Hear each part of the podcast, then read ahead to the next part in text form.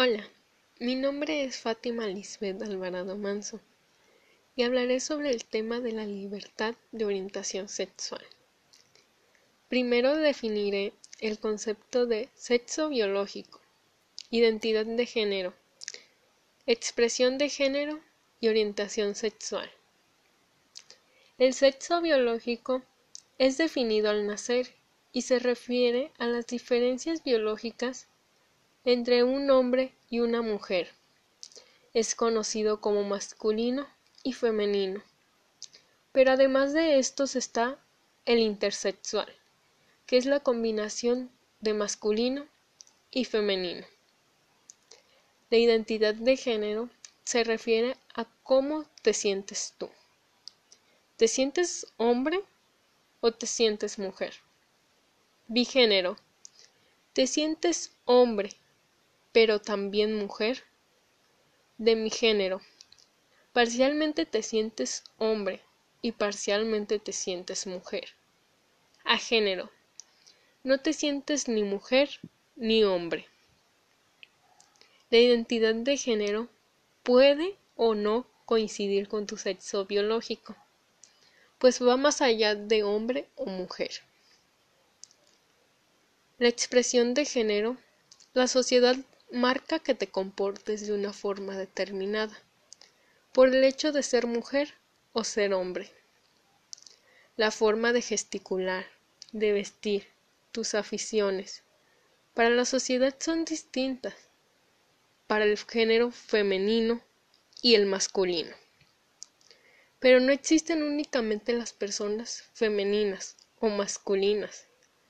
El término andrógino es usado para las personas que no puedes catalogar completamente masculino o femenino.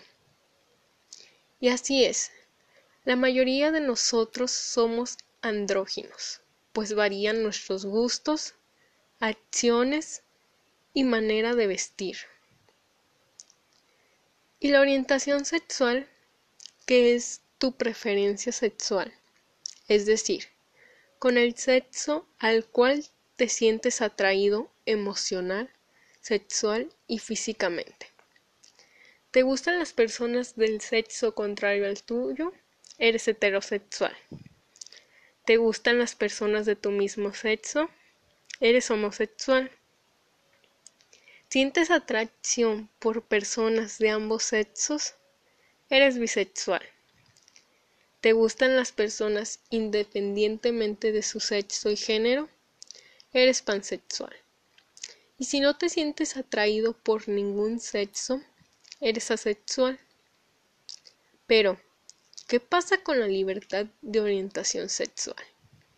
Bueno, durante generaciones, la libertad de orientación sexual no ha sido aceptada, pues en generaciones anteriores la religión y la educación recibida influye mucho.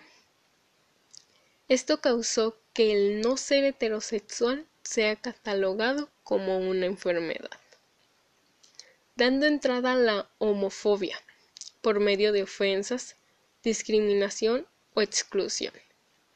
O incluso existen algunos padres que te dicen, te acepto, pero no te puedo entender porque desde que eres pequeño te inculcan que debes ser heterosexual. Pero como niño no sabes qué hay más allá de eso. En cambio, las nuevas generaciones nos hemos caracterizado por la libertad. Lo que tú quieres y no lo que la sociedad te imponga. Está más que claro que el tener una preferencia sexual distinta a la de otros no es una enfermedad, la adolescencia es donde empiezas a descubrir lo que realmente quieres o sientes como atracción sexual. Y está bien cuestionarse o el experimentar para poder descubrirte.